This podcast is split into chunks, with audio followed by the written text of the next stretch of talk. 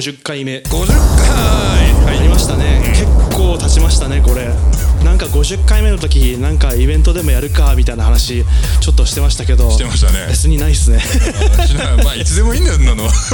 100回目とかの時になんか DJ しながら喋ってんのやりたいっすよね。ああそれはやりたいですね、はい。うん、じゃあちょっとそのうちそういう応募が回目っ入るかてい。つになるもしれないんだこれ。一年末ぐらいですかね、うんかな。分かんないけど、うん。はい。はい今回なんですけど、はい。なんか最近、えー、広角機動隊の原作と、はい。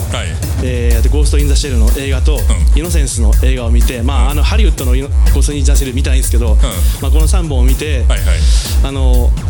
高校生の時から大学生の序盤にかけてうん。見てたはずなんですけど、はい。なんか当時同じものを同じ順序で見てたはずなのに、なんか受け取る量の受け取るものの情報量の差が今と違いすぎて、あれ本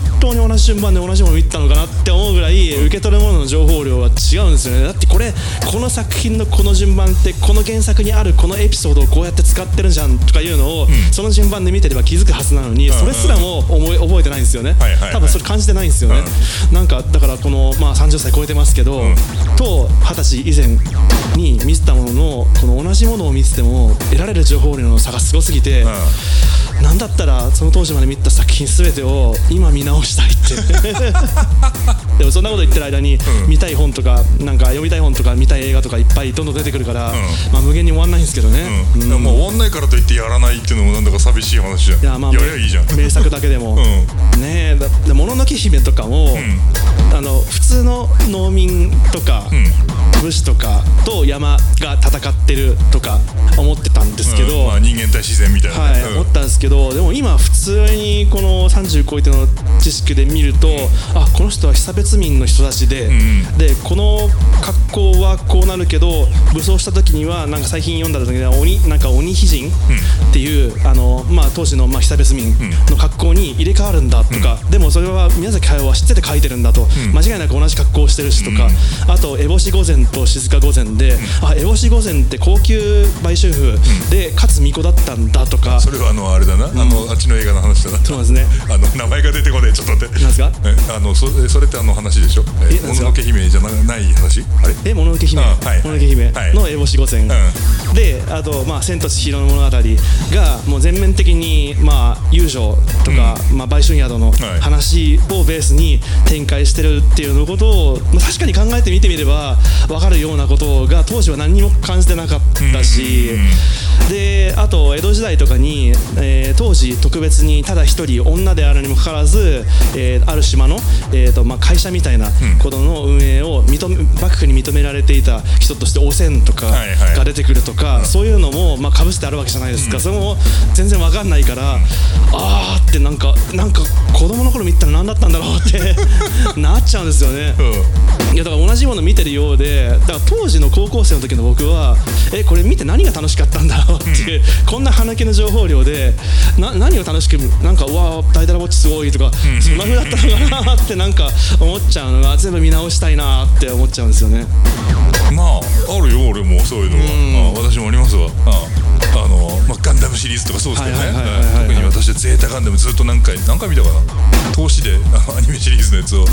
4回ぐらい。これシリーズでいくつあるんですかねガンダムは。あれ何話あった？50何話ぐらいあったんですけど、えええまあでもそれもなんか年代自分が見た年によって見え方が違うんだよね、うん。小学生当時はうわなんかロボットかっこいいみたいなー、そうですね。話だったのがなんかこう戦いシリアスみたいな話だとか、うん。あなんか若者ってこうだなとか、上司ってこうだなみたいなのがなんか そういうのいろいろ出てくるんで。えだってそれ仕方ないでしょ？だそうってそですねの時代時代で蓄えられていはい。きた、あの知識量もそうだしやっぱ人間対人間の経験もそうだし、はい。そういうのはあるのとではないのとでは金銭触れる場所が違うみたいな。そうですね。逆にあのこの情報量で見たいっていうのが、あなんかあの大人の感性で見ると、変な風にテンション下がっちゃったのが、あの宮崎駿の「崖の上のポニョ」を見て、大学生だったかな、その当時見た時は、あなんかなんか楽しげな映画だねって思ったんですけど、今年になって見るとなんだこの意味のわからない映画はって思っちゃうんですよね、うん。なんか逆に切り替わっちゃって、なんか論理整合性が欲しいとか思っちゃったりとか、え海で拾ってきた魚を水水道水に入れちゃったとか なんかええ？とか思っちゃったりとかするのがなんか逆に切り替わっちゃったのはポニョポニョぐらいかな整合性が欲しいってそこで言うか。そういう映画じゃないですけどねうん。完全に。いやなんかそういう風になっちゃったものもあって、ん。まあ、大体の作品はあこれってこういう風にメタファーがあったんだとか気づいたりとかして、まあ、よより良くなってるんですけど。あの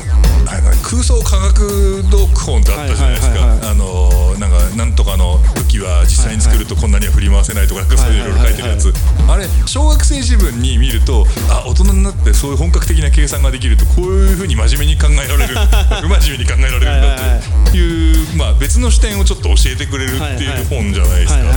でもいざ大人になったらそんなの別にさ ね。真剣になんか計算しなくたっていいじゃねえかみたいな話になるじゃない。ねあとこの計算本当に合ってんの？とか思っちゃうっていうこのこの計算これ無視してるよね多分とかなっちゃいますよね、だから、あのいや何が言いたいかってそれがいいとか悪いとかじゃなくて、大人になると、そういう自由度が上がるじゃん、はい。でで視点を切り替えようと思うと切り替えられるんだよね、はい。でまた子供に戻って見てみようと思ってもまあ厳密には無理かもしれないけど、はい。そういう経験もできるかもしれないし、あの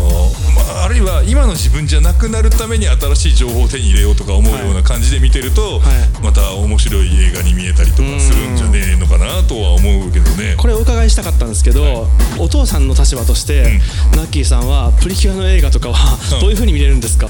あー。お父さん関係ないんですかあれは？プリキュアの映画ね、まあ、見に行きますよね。あれはあれは子供がいなかったら見に行かないんですか？行くんですか、まあ私は見に行かなかったね、うん、まあでもまあ行くんだったら行ってみようかという感じで見てたけどお意外と面白いじゃん。みたいなああわかりますそうえーとあとねこの映画すごい感動的にできてるんだけど、実際俺あのプリキュア映画で涙するぐらい感動できるんですけど、はいはいはいあの子供たち分かってんのかって思いながら見るよねあー。でも「クレヨンしんちゃん」のうん。ある時期からの映画とか、大人に分からせる用のパートと、ん。子供が喜ぶ用のパート分かれてしますよね。ああうん。とうん聞く？見たことねえんだ実は、